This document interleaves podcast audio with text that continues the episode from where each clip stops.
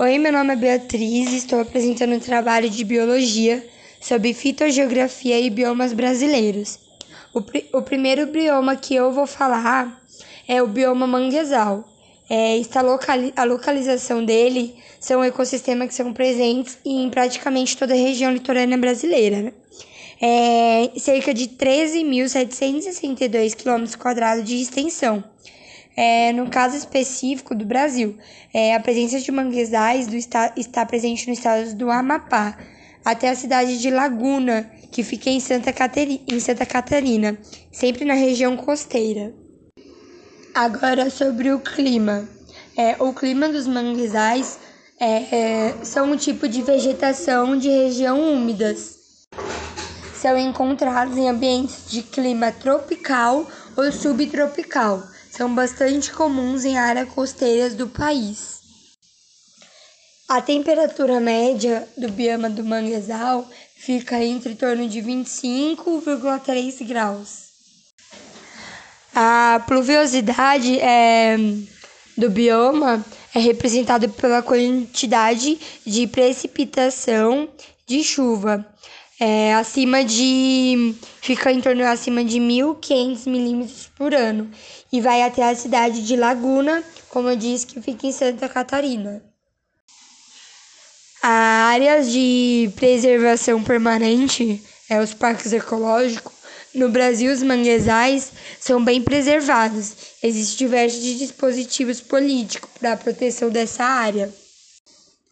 É, a importância do bioma, é, do bioma manguezal é que ele é fundamental para o equilíbrio ambiental, é, para a manutenção das vidas marinhas. Então, quem vive no, no meio ambiente da vida marinha, ele é bom, porque o, é, esse bioma abriga uma grande é, biodiversidade e consiste em bercário natural é, para várias espécies marinhas, como eu falei. Como exemplo, peixes, é, moluscos, eles se reproduzem e se alimentam. A importância também é porque assim, na, é, a importância também é por conta das árvores de manguezal, porque protegem as zonas úmidas, as, as zonas úmidas costeiras contra o oceano. É, isso é importante para o habitat.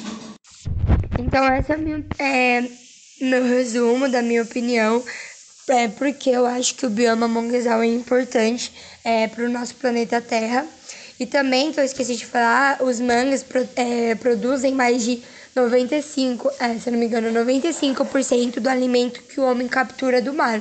Ou seja, tudo que o homem consegue estar tá retirando do mar, o mangue produz em mais de 95% do alimento. Bom, então é basicamente isso sobre o bioma do manguezal.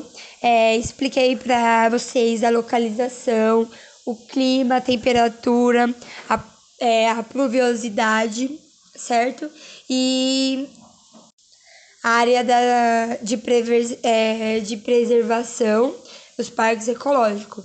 É, falta alguma parte, alguns tópicos do manguezal, que agora o meu amigo Almeida, que também está fazendo trabalho comigo, vai explicar um pouco. Olá, meu nome é Felipe de Almeida Oliveira. Vou dar continuidade na apresentação sobre o bioma manguezais e vou estar aqui falando dois tópicos para vocês, que é sobre a característica do solo e sobre a fauna e flora. Vamos lá. Sobre a característica do solo. O solo do mangue ele é rico em nutrientes, tem uma abundância de material orgânico em decomposição. O ambiente lodoso dos mangues proporciona um solo com pouca oxigenação e com grande quantidade de água salombra, que gera um odor característico. Já a fauna, os manguezais são conhecidos como benefícios como berçários, porque existe uma série de animais que se produzem nesses locais, que se produzem e que se abrigam.